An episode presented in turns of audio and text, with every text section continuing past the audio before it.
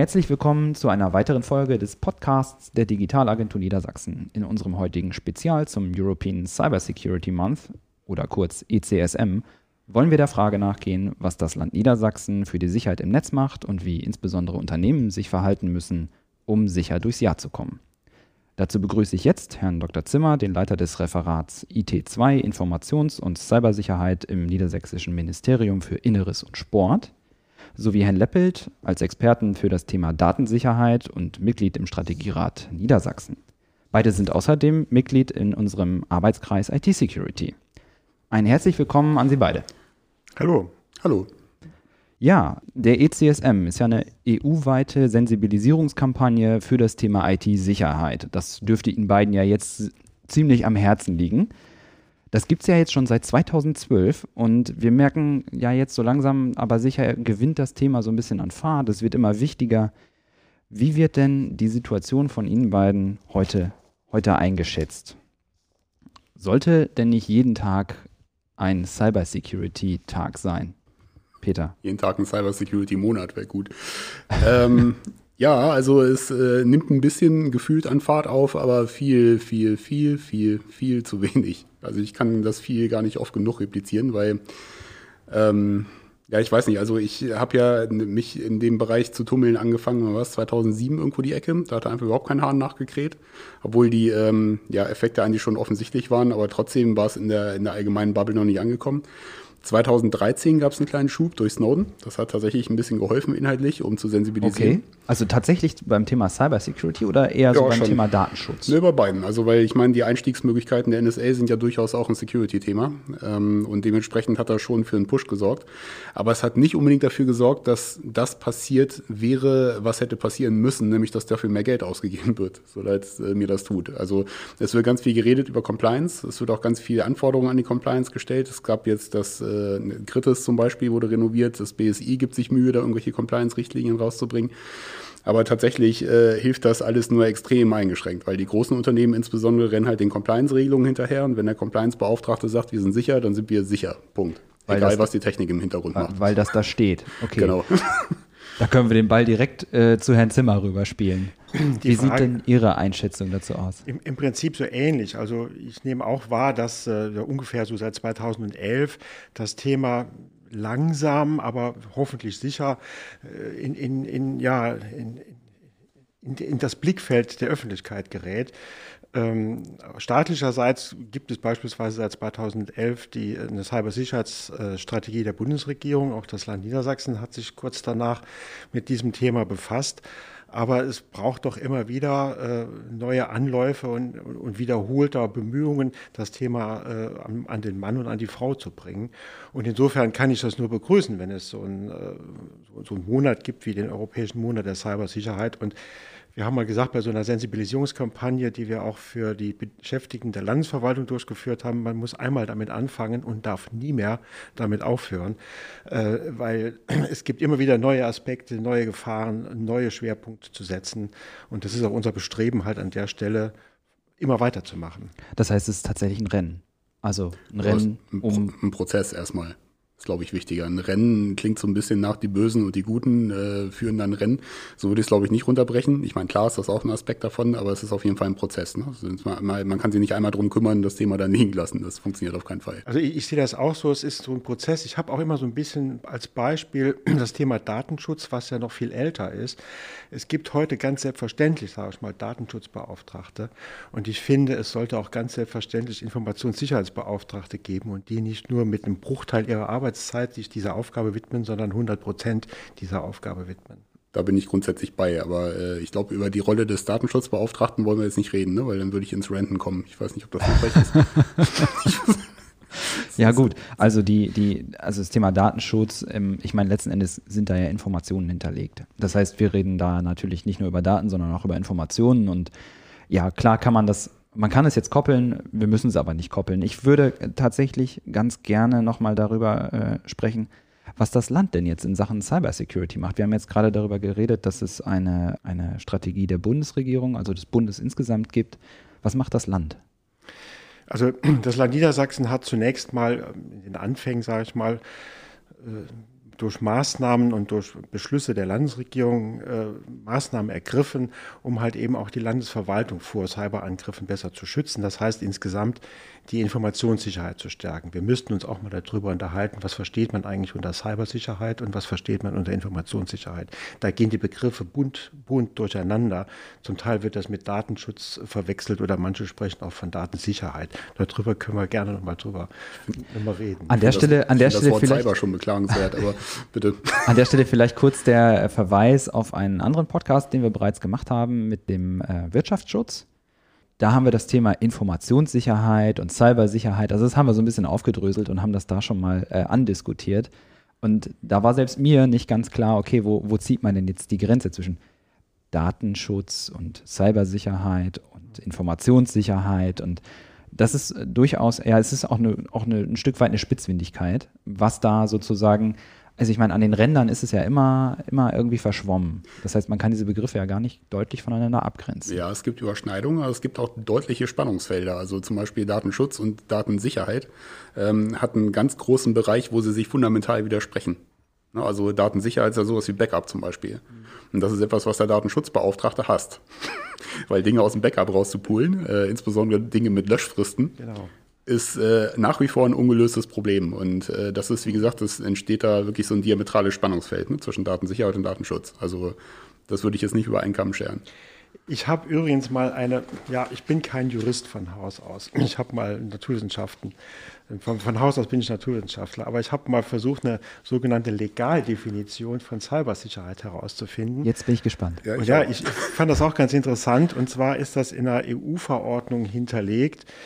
Äh, das ist ein EU-Rechtsakt, ähm, der letztes Jahr in Kraft getreten ist. Und da wird definiert, Cybersicherheit bezeichnet alle Tätigkeiten, die notwendig sind, um Netz- und Informationssysteme, die Nutzer solcher Systeme und andere von Cyberbedrohungen betroffene Personen zu schützen.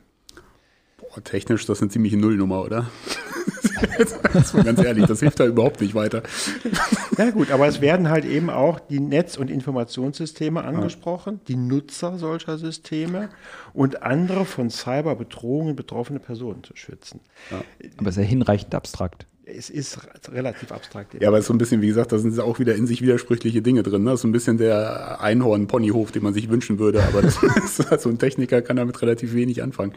Mich würde nochmal interessieren, also wenn wir nochmal darauf zurückkommen, was macht das Land jetzt? Und genau. da gibt es ja einige Initiativen. Ich habe vorher mal ein bisschen recherchiert und ja, vielleicht können Sie noch ein bisschen was dazu sagen, was es im Bereich Cybersicherheit jetzt äh, vom, vom Land so gibt an in Initiativen. Also wir müssen ja bei dem Thema Cybersicherheit im Hinterkopf behalten, dass das ja ein sehr weit, weit gefasster Begriff ist.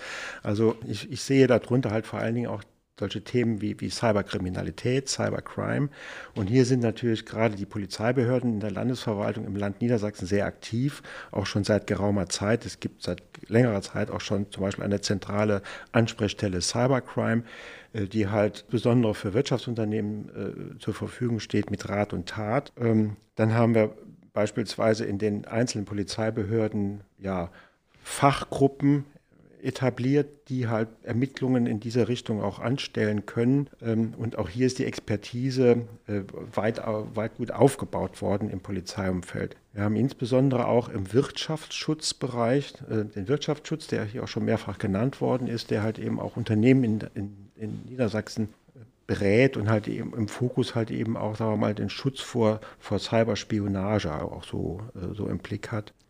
Ja, und was wir sonst äh, insbesondere für die Landesverwaltung und Kommunalverwaltung haben, das fällt so nach draußen nach meiner Wahrnehmung gar nicht so sehr auf.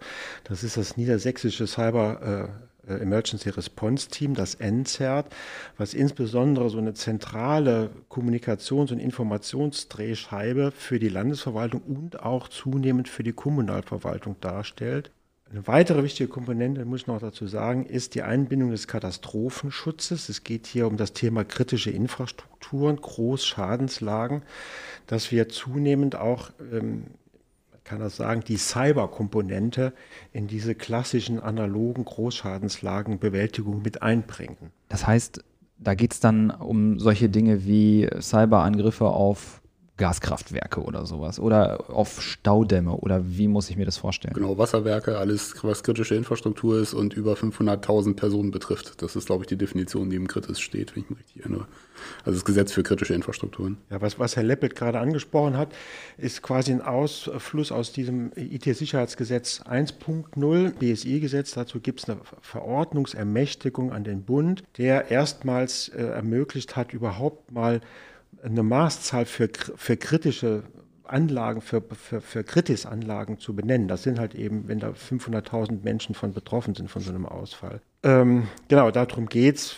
Ich denke mal, vielerorts ist die Maßzahl zu überprüfen, ob das äh, überhaupt äh, angemessene Maßzahl ist. Wahrscheinlich sind auch schon kleinere Unternehmen als kritische Infrastrukturen äh, ja, anzusehen, insbesondere wenn man das Thema Lieferketten äh, betrachtet. Ne? Genau, das ist auch immer mein Bauchschmerz damit tatsächlich, weil ähm, das ist nicht so richtig definiert, inwieweit das durchgreift sozusagen bei den Zulieferern von kritischer Infrastruktur sozusagen. Ähm, und tatsächlich hängen die ja eins zu eins davon ab, tatsächlich. Ne? Also das ist, äh, wenn ein äh, Dienstleister einen Ausfall hat, dann hat das potenziell Effekte auf das Komplettsystem. Hast du da mal so ein greifbares Beispiel dafür? Oder? Ja, keine Ahnung. Also wenn jetzt, nehmen wir mal ein Beispiel, ein Wasserwerk ähm, Infrastruktur äh, ausgelagert hat, ne? also zum Beispiel in einem Rechenzentrum betreiben lässt von einem Dienstleister ähm, und äh, da halt ein Fauxpas passiert, ähm, was tatsächlich verschuldet ist durch das Rechenzentrum, ähm, dann mag das nicht eins zu eins direkt von Kritis erfasst werden, aber halt trotzdem 500.000 äh, Leute betreffen, ne? also sämtliche äh, Kunden des Wasserwerks. So, das, das kann schon passieren und das ist immer eine Grauzone. Also die äh, Gelehrten streiten sich an der Stelle, soweit ich gelernt habe, noch, inwieweit das durchgreift äh, und wer dann im Endeffekt schuld ist. Aber die Sache mit der Schuld ist bei Gott, ich mache das Wort wirklich nicht. Bei Cybersecurity wirklich so ein Thema. Also wer ist schuld, darüber wird lange und wohlfeil gestritten. Ne? Also auch bei Ransomware-Angriffen zum Beispiel, bei diesen ja. Verschlüsselungstrojaner-Dingern. Ähm, da kann man den Leuten, die sich so etwas einfangen, unternehmensseitig durchaus auch ein gut weit Schuld zuschieben, finde ich. Weil ähm, tatsächlich, ähm, ja, ein konkretes Beispiel, wenn wir dafür die Zeit haben. Ich weiß nicht, habe ich ja, dazu? gerne, okay. gerne. Also ähm, wir Nehmen wir mal die äh, große Lücke von Citrix letztes Jahr. Im äh, Dezember gab es äh, eine Lücke bei dem äh, Fernwartungssystem, nennen wir es mal als Oberbegriff so, äh, Citrix. Ähm, hatte auch den klangvollen Namen Shitrix. das war sehr einfallsreich, was die Namensgebung angeht. Ähm, und das war eine richtig, richtig üble Lücke. Also sprich, äh, ne, alle Citrix-Systeme dieser Welt waren angreifbar ähm, und das, ist, das wurde auch hart ausgenutzt ne, im Dezember. So. Das heißt, man musste sofort patchen. Das war die einzige Möglichkeit. Ne? Citrix hat dann auch äh, irgendwann mal einen Patch zur Verfügung gestellt. Und tatsächlich gibt es jetzt immer noch Fälle, ähm, wo sich Leute über genau diese Lücke ähm, Schadsoftware einfangen oder halt tatsächlich Angreifer reinkommen, sozusagen. Und wenn so etwas passiert, dann sehe ich schon eine mindestens Mitschuld bei den Leuten, die angegriffen wurden. Das ist so ein bisschen so, als, äh, keine Ahnung, fällt die Tapete sozusagen von den Wänden und man kümmert sich einfach nicht drum und dann hat man einen Tapetenangriff oder sowas. Also ne, es gibt da schon ich also würde man beschwert sich über die Tapete, die einem auf den Kopf fällt, obwohl man sieht, dass sie abblättert. Genau, oder ein fieser Schimmelangriff, ne? sowas. Das, ja. ist halt etwas, was passiert, wenn man sich nicht drum kümmert. Und deswegen ist da schon die Schuldfrage nicht ganz ein eindeutig, finde ich. Okay, an der Stelle muss man das natürlich auch mitbekommen. Also man muss ja mitbekommen, dass es einen solchen Angriff gibt und man muss, man muss sich, ja klar, man muss sich informieren. Genau, also das ist wirklich Aufgabe des Admins. Und wenn man keinen Admin hat, dann besorgt man sich einen. Das ist etwas, was wirklich notwendig ist, einfach okay. sobald man IT betreibt. Mhm. Und wenn man jetzt mal schaut, kann das Land da unterstützen? Gibt es Möglichkeiten, wie man zum Beispiel ja, jemanden befähigt, darauf irgendwie sinnvoll zu reagieren. Gerade so beim Thema Ransomware sind wir natürlich auch immer im, irgendwie in so einer Strafbarkeit wahrscheinlich drin. Ne? Also spontan dazu kann ich sagen, dass halt eben, eben diese zentrale Ansprechstelle Cybercrime beim Landeskriminalamt da Beratungsangebote zur Verfügung, hält, äh, zur Verfügung stellt. Es gibt da beispielsweise den Ratgeber Internetkriminalität, äh, den man auch online einsehen kann. Aber ich denke auch die Kolleginnen und Kollegen, die äh, sind auch gerne bereit, ähm, ja, Beratungen äh, zu geben, wenn da spezielle Fragen kommen. Unser NZERT zum Beispiel ist dafür jetzt nicht aufgestellt. Wir, als NZERT konzipiert worden ist, wollten wir auch auf der Bundesebene dem also dem Bürgerzert des Bundes keine Konkurrenz machen. Aber wir denken natürlich auch darüber nach, auch hier das Angebot auszuweiten. Ähm, das muss aber auch sorgfältig und gut vorbereitet werden, denn wir haben vielerlei Informationsquellen ähm, über, über die Fragen der äh, Informationssicherheit. Da würde ich gerne noch was zu ergänzen. Ja. Ähm, Und zwar die Sache mit der Objektivität. Also der Wirtschaftsschutz zum Beispiel wäre auch so ein Ansprechpartner, aber der hat auch nicht die Kapazitäten zu beraten. Ne? Das sind in Niedersachsen wie viel? Vier, fünf Leute ja. irgendwo die Ecke. Also es ist sehr übersichtlich leider. Die machen ganz gute Arbeit, aber wie gesagt, es ist halt schwierig. Ne? Ein ganzes Land Niedersachsen dann äh, mit vier Leuten zu belücken, ist ein Problem. Jetzt ist es ja so, es gibt ja auch viele Firmen, die sowas anbieten. Ne? Also sprich, äh, die Polizei ist natürlich ein Ansprechpartner, klar, vor allem wenn das Kind im Brunnen ist, im Vorfeld eher weniger gefühlt. Allerdings äh, bewegen sich die Unternehmen ohnehin nur, wenn das Kind im Brunnen ist. Das äh, zeigt die Erfahrung. Man muss ja auch mal ganz klar sagen, IT-Sicherheit kostet erstmal Geld. Habe ich genau, so ist es. Da kann ich kein Geld mit verdienen. Also zumindest, wenn ich, wenn ich jetzt ein Produktionsunternehmen bin. Genau, ist das unsexieste Produkt, was man sich vorstellen kann. Ja. Ne? Also es hilft einfach niemandem gefühlt so und dementsprechend will es auch keiner für Geld ausgeben. Aber das rächt sich natürlich über die Zeit, wie wir jetzt mehrfach sehen täglich. Und da ist halt die Frage, wenn ich mich denn drum kümmern möchte, wen beauftrage ich damit? So, dann gibt es wie gesagt die staatlichen Institutionen, die sind relativ übersichtlich aus nachvollziehbaren Gründen, weil ne, teure Angelegenheit auch. Und dann gibt es natürlich noch die privaten Anbieter. Und da ist ein bisschen die Frage, wie suche ich mir so einen aus? Und das ist keine einfache Frage.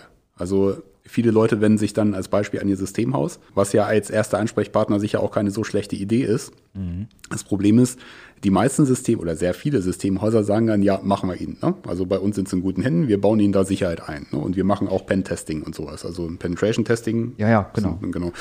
Und alles kein Problem. Das Problem ist, die meisten Systemhäuser können das nicht.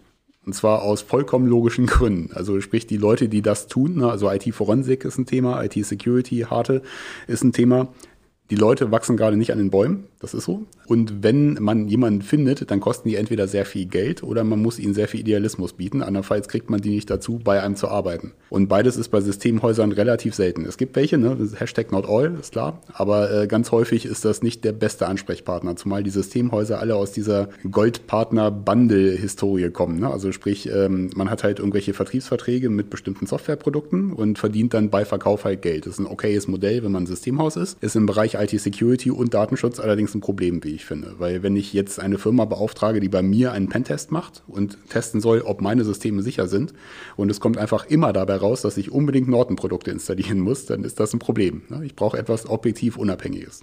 Und es gibt sehr wenig Firmen, die so arbeiten. Okay, das heißt, als Unternehmen habe ich an der Stelle jetzt ein Problem ja, man muss sich tatsächlich darum kümmern. Es hilft einfach nicht, zu irgendeinem beliebigen Dienstleister zu gehen und zu sagen, pass mal auf, mach mir mal Sicherheit, bau mir mal Sicherheit. Ja, also ich kann nicht einfach sagen, ich, ich, ich schmeiß das Problem mit Geld zu, solange bis es weg ist. Genau, das machen die meisten. Die wenden sich dann in ihrer Verzweiflung an die ganz Großen. Das sind die Leute, die Geld haben. Ne? Also sprich, dann äh, kommt dann einer der Big Four irgendwie und äh, soll mir dann mein Problem äh, wegmachen, sozusagen. Auch die haben das Problem, dass da nicht so viele gute Leute sind. Das ist eher ein Durchlauferhitzer sozusagen. Das sind gute Leute in Spee. Aber tatsächlich einen Dienstleister qualitativ beurteilen zu können, ist ein Problem.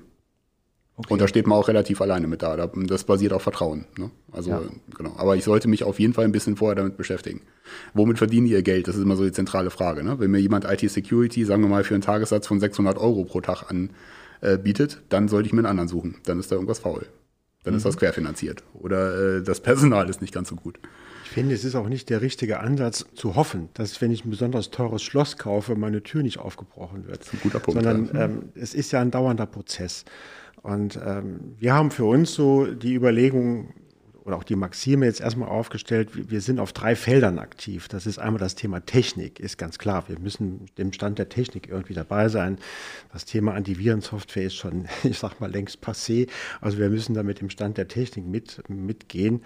Äh, wir brauchen organisatorische Regelungen um halt Prozessabläufe in den Organisationen, das sind bei uns natürlich jetzt die Behörden, so auszugestalten, dass das Thema IT-Security gelebt wird. Und das äh, dritte ist das Thema Awareness, Sensibilisierung, äh, dass man die Beschäftigten halt eben dauernd auf Stand hält und, äh, und, und darauf hinweist, in welchem Raum wir uns bewegen. Ich möchte dazu eine Metapher geben. Das ist so ähnlich wie beim Straßenverkehr. Wenn ich heutzutage mit modernen Kraftfahrzeugen unterwegs bin, dann habe ich allerlei Assistenzsysteme, so ein Antiblockiersystem, ein Spurhalteassistent, äh, ein Stabilitätsprogramm und so weiter. Das ist Technik, die mir hilft, sicher auf der Straße unterwegs zu sein.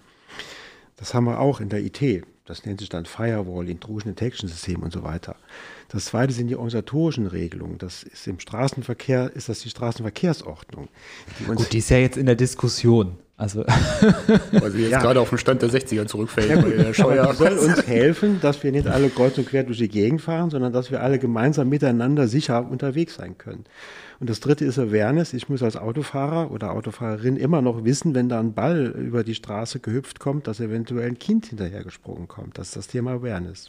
Ja, das ist vollkommen korrekt. Das kann ich so nur unterstreichen und ich würde das sogar noch großflächiger angehen. Also einmal äh, um den Begriff auch nochmal reinzuwerfen, der beliebteste Angriffsvektor, um irgendwo einzubrechen, ist Social Engineering. Also sprich, äh, ne, ich hacke den Menschen und nicht die Maschine, weil das viel einfacher ist. Also ich kriege immer irgendjemanden ein Passwort aus dem Kreuz geleiert, wenn ich es einen richtig anstelle, äh, wenn er nicht gut geschult ist und wirklich die, ähm, das Thema auf der Kette hat. Ähm, das ist so. Ne? Also Social Engineering ist das größte Problem und dagegen muss geschult werden. Aber ich würde noch einen Schritt weitergehen und sagen, dass ähm, so eine allgemeine Medienkompetenz in die Schulen gehört. Und zwar, also ganz allgemein, was den Umgang mit den digitalen Medien angeht. Dazu gehört einmal Sicherheitsaspekte, dazu gehören aber auch solche Dinge wie Quellenrecherche zum Beispiel. Ne? Weil wir sehen jetzt gerade in den letzten zehn Jahren vor allem, wie sich Menschen in Facebook-Gruppen im Kreis erzählen, dass die Erde flach ist ne? oder dass Bill Gates alle chippen möchte. Jetzt haben wir das Thema wieder.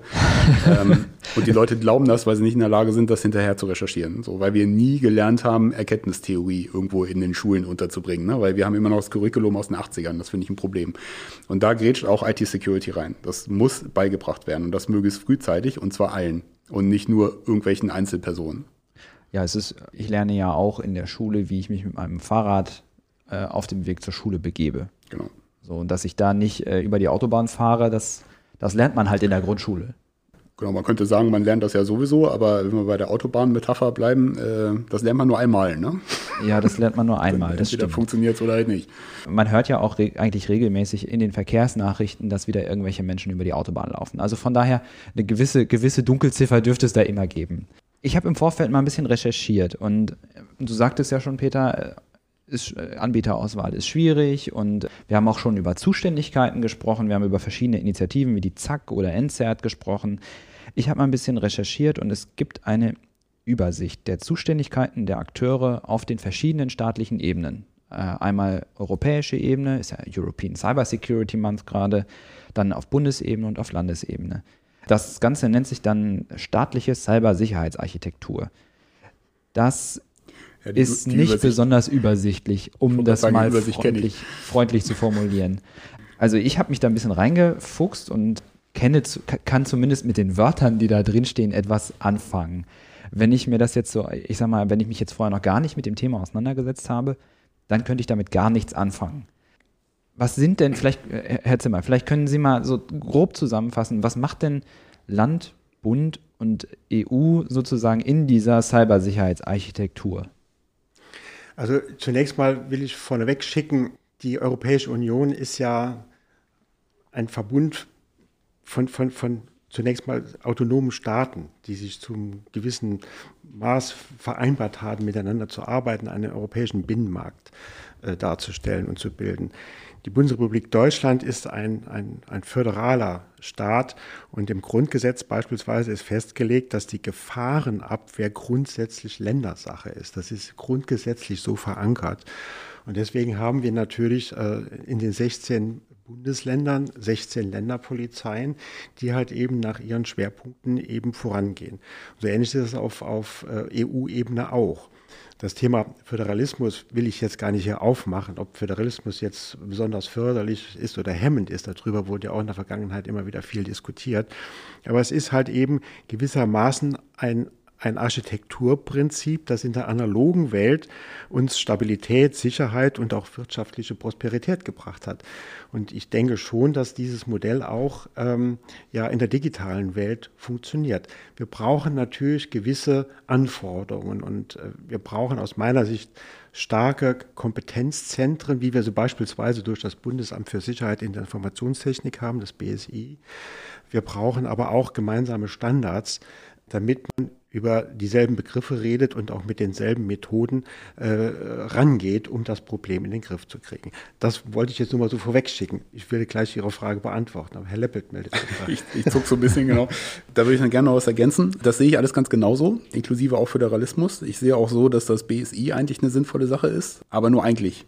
Und zwar weil das BSI hat erstmal das Also auch das Problem, von dem ich vorhin schon gesprochen habe, die Leute zu finden weil das BSI hat nicht beliebig Geld. Ne? Also es kann halt nur nach den öffentlichen Tarif sozusagen zahlen. Ich glaube, da gibt es jetzt Bemühungen, das aufzulösen, aber ist wohl so noch. Und Idealismus ist halt auch schwierig bei einer Behörde, die dem Innenministerium unterstellt ist. Und jetzt kommen wir wieder zu den Interessenskonflikten. Das BSI, Bundesamt für Sicherheit und Informationstechnik, macht viele gute Sachen, da bin ich total dabei. Ich kenne auch eine ganze Menge Leute da, die geben sich alle schwerst Mühe, aber es gibt einen inhärenten Interessenskonflikt, was das Thema IT-Security angeht. Und zwar ist es, wie gesagt, dem Innenministerium unterstellt und im Innenministerium gibt es auch immer wieder Bemühungen, effektive Kryptographie zum Beispiel zu verhindern.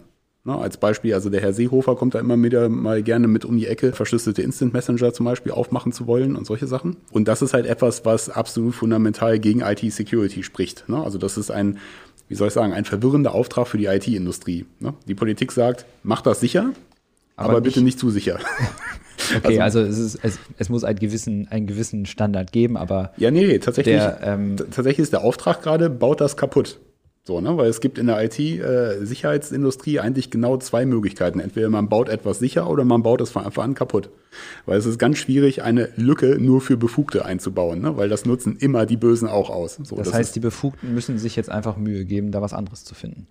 Genau, die Befugten müssen einfach, also entweder, wir müssen uns einigen, entweder wir wollen alles mitlesen können, dann bauen wir nur noch kaputte Sachen. Das ist dann halt so. Oder wir einigen uns darauf, okay, IT-Security ist wichtig, hat Priorität, sowohl für die Bürgerrechte als halt auch für alles andere, was diese Gesellschaft angeht, weil IT ist überall. Ne? Also viele denken ja immer nur an Computer, aber es ist in jeder verdammten Uhr ist ein Computer drin. Ne? Ja. Und dementsprechend brauchen wir eigentlich sinnvolle IT-Security-Guidelines. Und solange es halt diese Grätsche gibt in den Innenministerien. Das gilt nicht nur für unseres, ne? Ähm, sondern auch für alle europäischen, für das US-amerikanische sowieso. Das ist ein allgemeines Problem. Wir müssen uns als Gesellschaft darüber einig werden, was wir von der IT-Industrie wollen. Wenn wir etwas Sicheres haben wollen, dann müssen wir aufhören, das künstlich kaputt machen zu wollen. Und das ist etwas, woran das BSI und alle vergleichbaren Institutionen meines Erachtens nach wie vor kranken. Das finde ich ein grundsätzliches Problem und das müsste mal ausdiskutiert werden und zwar ernsthaft ausdiskutiert.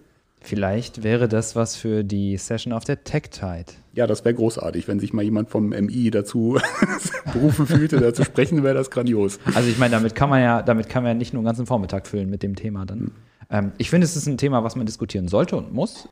Und bin gespannt, was dann dabei rauskommt. Äh, ich meine, die Diskussion ist ja nicht neu, ne? die läuft auch schon genau. seit den 90ern so. Ne? Es gab die sogenannten Crypto Wars in den 90ern, das klang ein bisschen spektakulär, äh, ne? von wegen, was ist denn an Verschlüsselung erlaubt? Und in Deutschland äh, hat, sagen wir mal, die ähm, Hackerseite diesen, äh, diesen Krieg gewonnen, in Anführungszeichen. Also sprich, seit den 90ern ist eigentlich in Deutschland verbrieft, dass man so gut verschlüsseln darf, wie man kann.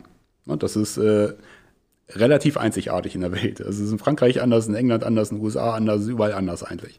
Und äh, bei uns ist das eigentlich eine ganz charmante Situation, aber es gibt halt immer wieder Grabenkämpfe darum. Aber wenn man, wenn man sich jetzt das Thema ähm, Wirtschaftsstandort da nochmal anschaut, dann kann man natürlich jetzt davon ausgehen, dass sich dadurch ein Wettbewerbsvorteil einstellen könnte. Absolut. Einfach weil man hier ähm, vertrauenswürdige IT-Infrastruktur ja. aufbauen kann. Genau. Was ja, ich sag mal, in diesem Gaia-X-Rahmen natürlich auch nochmal eine Rolle spielen dürfte. Absolut, ja, deswegen ja diese Hybris, diese gesellschaftliche. Ne? Ja. Auf der einen Seite wollen wir Sicherheit, auf der anderen Seite torpedieren sie aber ständig. An der Stelle ist es aber vielleicht gerade nicht auflösbar. Also ich denke, das Thema ist sehr weit und was, was Herr Leppelt gerade anspricht, das geht ja um das Spannungsfeld halt eben Schutz und umgekehrt ja auch den gesetzlichen Auftrag an die Sicherheitsbehörden, äh, Tatbestände zu ermitteln. Und wenn alles verschlüsselt ist, kann ich nichts mehr ermitteln. Also das ist ein echtes Spannungsfeld. Ist Wo, das, ne? Wobei da hat man immer noch das Problem, nur ein Kontraargument aus dem Standardding wenn jetzt die großen Messenger dazu gezwungen werden, äh, die Verschlüsselung kaputt zu machen, ne, nennen wir es mal so, also sprich äh, staatliche Institutionen da reinzulassen und mithören zu lassen, dann benutzen die bösen Leute andere. Das Problem ist nämlich immer, man erwischt immer die Falschen. Ne? Also die bösen Leute sind nicht doof, sonst wären sie nicht böse und gefährlich, sonst wären sie halt einfach nur egal. so. Das heißt, sie werden dann halt nicht mehr WhatsApp benutzen, sie werden dann nicht mehr Signal verwenden, sondern sie werden irgendwas, was sie im Darknet finden, verwenden. So. Also man kriegt das damit nicht in den Griff. Das ist das Problem. Das heißt, wir sollten uns, glaube ich, einig werden, dass wir verschlüsseln dürfen. Okay, an der Stelle das alles, also ich sag mal, das Thema Verschlüsselung und IT-Security, wir hatten ja schon gesagt, das kostet alles Geld. Ähm, das heißt, es ist viel Arbeit, es kostet Geld, man muss was dafür tun. Das Ganze wird ja, also ich sag mal, der, der, der Staat und das Land ähm, sind sich dieser Sache ja bewusst. Also man, man kann ja jetzt nicht sagen, dass man da nichts tut. Es gibt ja Förderung in dem Bereich. Herr Zimmer, können Sie was dazu sagen?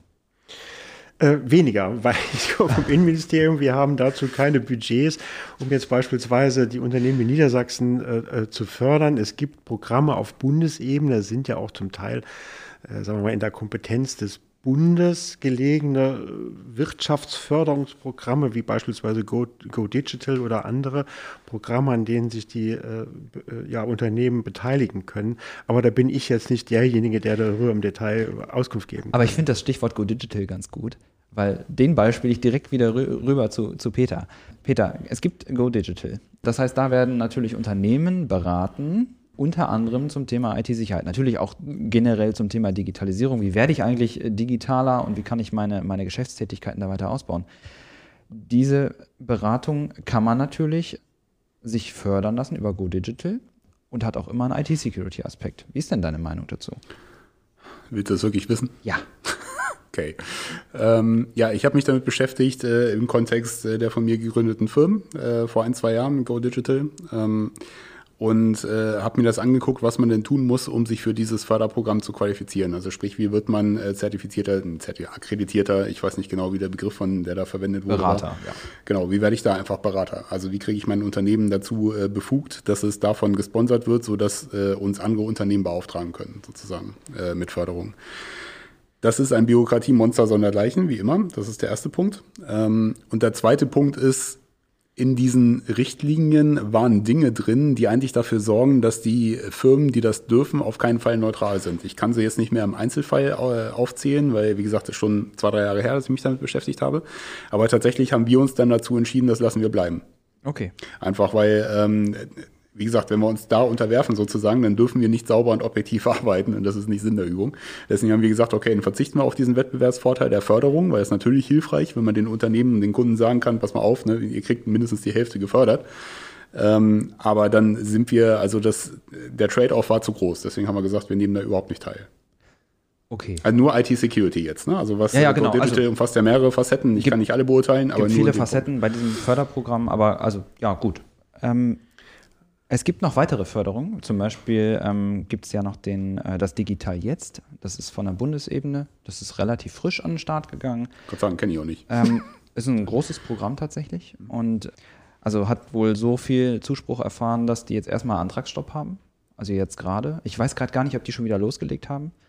Also letzten Endes geht es darum, das Unternehmen zu digitalisieren und auch gleichzeitig eine Qualifikationsmaßnahme durchzuführen. Also das heißt, man hat immer die beiden Facetten, was ja im Bereich IT-Security sicherlich nicht das, nicht, das, nicht das Verkehrteste ist, so wie wir heute, wie wir heute gelernt haben. Und äh, dann gibt es natürlich ähm, noch den Digitalbonus Niedersachsen. Der läuft ja jetzt schon ein bisschen.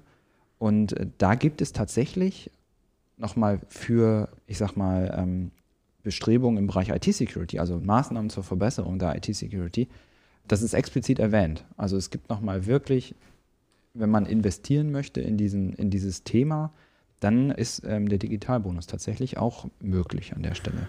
Es gibt ja auch noch ähm, ähm, diese zentrale Innovationsförderung Mittelstand, ZIM. ZIM, genau. Das genau. ist aber Entwicklungsvorhaben. Genau, aber auch da äh, für Unternehmen, die halt in dem Bereich IT-Security etwas bauen wollen. Ne? Für ja. die ist das möglicherweise interessant. Also sprich, es, äh, wie du vorhin schon sagtest, ein Wettbewerbsvorteil innerhalb Deutschlands kann es geben, wenn wir uns auf die Themen Verschlüsselung zum Beispiel konzentrieren, weil wir haben ja eine sehr komfortable Gesetzeslage in Relation zu anderen Ländern. Mhm. Das heißt, ähm, ich hielt es für durchaus legitim, wenn halt Unternehmen sich in diesem Bereich auch gründen und Dinge aufbauen. Und dafür gibt es zum Beispiel dieses ZIM-Format. Ne? Ja. Auch ein großes Bürokratiemonster, muss man dazu sagen. Es gibt aber noch eine niedersächsische Variante, deren Namen derart uneingängig ist, dass ich es mir immer als Zimitat äh, gemerkt habe. Weil, also das heißt irgendwie Innovationsförderung Niedersachsen ist der langweiligste Name der Welt, ist auch egal. Ähm, ne, also es gibt es nochmal auf Landesebene. Findet man, man wahrscheinlich auf der Seite der N-Bank. Ja, bestimmt. Im Bereich Gründung. Genau, ja. das ist der Nachteil, man muss sich mit der N-Bank rumschlagen, aber ansonsten ist, ist, alles gut. Es gibt ja auch noch ähm, also wenn wir jetzt mal auf, auf unseren Arbeitskreis schauen. Zum Thema EU ja. bin ich eigentlich noch die, die Antwort schuldig. Stimmt, dass richtig, wir da noch mal, dass wir da nochmal ganz kurz, äh, zumindest mal schlaglichtartig nochmal drauf schauen. Ja, äh, was macht die EU? Also bekannt ist sicherlich Europol und seit geraumer Zeit äh, gibt es im, im Europol-Umfeld ähm, eine Organisation des European Cybercrime Center EC3, was sich halt insbesondere auf europäischer Ebene mit, äh, mit, mit den, dem Deliktumfeld Cyberkriminalität beschäftigt. Dann gibt es die ENISA, das ist die Europäische Agentur für, für Cybersicherheit, ist auf europäischer Ebene etwa vergleichbar mit dem BSI auf, auf nationaler Ebene. Dann hat die EU-Kommission ähm, so etwas wie eine also NIS-Richtlinie, heißt das im Jargon ab, äh, abgekürzt, verabschiedet. Letzte, 2016 war das eine Richtlinie zur Gewährleistung eines hohen gemeinsamen Sicherheitsniveaus äh, in der Union. Es gibt äh, einen Rechtsakt äh, zur Cybersicherheit, äh, bei der halt eben ein dauerhaftes Mandat zum Beispiel für die ENISA geschaffen werden soll, aber auch Zertif ein Zertifizierungsrahmen geschaffen wird für den europäischen Innenmarkt, um eine gewissermaßen Standardisierung oder, oder Qualifizierung von, von Produkten, insbesondere in Richtung Internet of Things zu gehen, dass man da mal ein bisschen mehr ja, Orientierungshilfen bekommt. Auch das Thema kritische Infrastrukturen wird seitens der EU ähm, deutlich also nochmal hervorgehoben. Auch gerade die neue Kommission ähm, unter der Kommissionspräsidentin Ursula von der Leyen hat das Thema nochmal neu aufgegriffen und nächste Schritte angekündigt. Wir erwarten äh, jetzt hier im, im, Spätherbst dieses Jahres eine Neuauflage dieser NIS-Richtlinie, die ich dachte, äh, die ich am Anfang genannt hatte. Da werden sicherlich nochmal Folgerungen kommen. Wer weiß, wie das mit der europäischen Funktion funktioniert, der weiß, dass aus solchen Richtlinien Verpflichtungen entstehen äh, für die Mitgliedstaaten, die das halt in nationales Recht umwandeln müssen. Also da sind wir auch gespannt, was sich da tut. Ja, auch die, bei der DSGVO. Ja, also, ja, die DSGVO ist jetzt eine Verordnung, die gilt unmittelbar als unmittelbares Recht in den, in den Staaten. Stimmt, genau, die ist ein bisschen Sonderfall. Genau. Und auch die Bundesrepublik Deutschland, die jetzt halt die EU-Ratspräsidentschaft innehat, die hat das Thema Cybersecurity ja nochmal aufgegriffen und will da auch nochmal stärker rangehen. Tja, das zu dem Thema, was passiert so auf europäischer Ebene. Okay, da ist also viel, da ist tatsächlich viel in der Mache. Also die, die ganzen Initiativen, die Sie jetzt aufgezählt haben, das ist ja eine ganze Menge und in, auf EU-Ebene steckt da natürlich auch immer eine Menge Power dahinter. Das muss man ja, ich sag mal, als, äh, als Unternehmen, als Unternehmerin, als Unternehmer, aber auch als Bürger und Bürgerin, muss man das natürlich jetzt erstmal durchdringen. Da gibt es ja jetzt die Bestrebung, eine Plattform Cybersecurity zu schaffen. Was soll denn da Aufgabe der Plattform sein? Es war eine Überlegung, äh, die äh, ja auch hier aus diesem Arbeitskreis IT Security der Digitalagentur herausgekommen ist, dass man für Niedersachsen mal eine, Informationsplattform in Betracht zieht. Ich sage das bewusst so vorsichtig, in Betracht zieht, auf der man halt eben mal schauen kann, welche staatlichen Angebote gibt es denn, die für die Bürgerinnen und Bürger und Unternehmen in Niedersachsen nutzbar eingesetzt werden können. Dazu befinden wir uns derzeit in einer, äh, in einer Grobkonzeptphase, aber mehr im Moment kann ich dazu noch nicht sagen. Ich will das mal offen lassen. Also es gibt erstmal den Auftrag, ähm, ein, ein, ein, Konzept zu erstellen, dass man mal sieht, welche Themen können über so eine Plattform adressiert werden, was kostet so etwas, welche Aufwände sind damit verknüpft. Das muss ja auch regelmäßig gepflegt werden. Und wenn Absolut. so etwas vorliegt, dann, dann, dann muss man mal sehen, wie weit das vielleicht ausgeweitet werden kann oder wie man damit umgeht. Genau. das mit der Pflege ist auch der absolut zentrale Punkt, weil es gab immer mal wieder solche Bemühungen in unterschiedlichen Varianten und sind alle gestorben. Ne? Also wir sind halt alle liegen geblieben, sind Stand 1998. Die Website sieht auch so aus und das muss natürlich gepflegt werden. Ähm, aber gerade deswegen ähm, fände ich es halt vielleicht ganz äh, ja, eine attraktive Idee, die Zivilgesellschaft daran zu beteiligen, ne? weil da sind halt Ressourcen auch, ne? also die dann äh, freiwillig da reingehen sozusagen. Ne? Insofern mal gucken, wie sich das entwickelt. Gut, aber an der Stelle, du hattest gerade das Thema Engagement genannt und wir haben ja zum Start der Aktionswoche ein neues Label gestartet, Datenbewusst heißt das. Das bedeutet ja letzten Endes, dass ich mir bewusst bin, dass ich mit meinen Daten etwas tun muss. Also nicht, dass ich sie einfach irgendwo öffentlich hinlege und äh, mich darum gar nicht kümmere, sondern dieses Label zeigt ja letzten Endes, dass ich mich aktiv um das Thema Daten in meinem Unternehmen, jetzt im spezifischen Fall mal, kümmere. So, und ähm, das Label wurde ja in ganz enger Kooperation mit dem Arbeitskreis IT Security entwickelt. Wie gesagt, wurde jetzt zum Start der Aktionswoche äh, gelauncht und ich glaube, da steckt eine Menge, da, da steckt eine Menge drin, weil letzten Endes zeige ich mit diesem Label ja, dass ich mich engagiere. Also jetzt Plattform hin oder her, Übersicht hin oder her, Infopool hin oder her. Ich muss mich ja jetzt darum kümmern. Und ich glaube, dass das nochmal ganz, ganz stark zeigen kann, okay, hey, wir in Niedersachsen, wir machen was. Und wir, wir reden da jetzt nicht nur äh, drum herum, sondern es gibt die Unternehmen beispielsweise, die sich jetzt unter dieses Label stellen und sagen, hey, wir kümmern uns, uns zumindest um das Thema und wir sind uns darüber klar, dass es kein abgeschlossener Prozess ist. Also ist jetzt kein, kein Patch, der da drauf kommt und sagt, wir sind jetzt sicheres Unternehmen. Vor allem auf Geschäftsführungsebene. Das ist, glaube ich, so dass der Hauptteil des Konzeptes, den ich ganz interessant finde. Also ich glaube, was das Label im Wesentlichen aussagt, äh, bis zur Geschäftsführungsebene ist durchgedrungen, dass IT-Security und Datenschutz wichtige Themen sind. So, ich glaube, das ist, das ist die Kernaussage von diesem Label. Und das ist schon mal ein guter Schritt nach vorne, weil das ist nicht immer so. Insofern freut man sich. Ganz genau. Und die Infos zu dem Label haben wir natürlich bei uns auf der Seite nochmal zusammengestellt. Und ja, alle weiteren Infos gibt es eben dann bei uns auf der Webseite. Ja, an Sie und euch beide vielen, vielen Dank. Das waren jetzt viele, viele Informationen. Die haben wir natürlich alle nochmal übersichtlich in unserem Infoportal, in unserer kleinen Übersicht auf der Webseite zum Thema IT-Security zusammengestellt. Kann ich noch eine Seite empfehlen? Beziehungsweise einen Twitter-Account? Natürlich, immer. Und zwar ist vielleicht nicht ganz so politisch korrekt, aber trotzdem großartiger Account. Äh, äh, Internet of Shit. Das ist ein guter Account, der twittert einfach den ganzen Tag Dinge, wo jemand dachte, dass es eine gute Idee ist, einfach mal einen Chip reinzubauen ne, und es dann als smart zu verkaufen. Und das ist wirklich ganz großartig, was da für Unsinn auf den Markt kommt. Das ist fantastisch. Eine ist unsicherer als das andere, aber es ist ein sehr humoristisch wertvoller Account, kann ich nur empfehlen. Sehr schön. Okay zeigt sich ja eben, dass die Anforderungen an das Thema Cybersecurity weiterhin hoch sind und auch eigentlich äh, uns dauerhaft begleiten und ja, dass man eigentlich nie ein abgeschlossenes, sicheres Unternehmen oder irgendwie ein abgeschlossenes, sicheres Gerät hat, ähm, was halt irgendwie, ich sag mal, im weitesten Sinne vernetzt ist. Und staatlich alle Geräte, ganz wichtig. Nicht nur Computer, alle. Genau, Geräte. alle, alle Geräte tatsächlich ähm, betrifft das das Tolle ist, die staatlichen Stellen haben dafür schon ein bisschen was geschaffen an Unterstützungsangeboten. Und führt mich jetzt eigentlich zu der Aussage, wir wünschen einen sicheren restlichen Oktober. Und ja, herzliches Dankeschön an meine zwei Gesprächspartner hier, die sich zu diesem ECSM-Spezial bereit erklärt haben. Vielen Dank. Bis zum nächsten Mal. Perfekt. Dankeschön. Sehr gerne. Danke. Sehr gerne.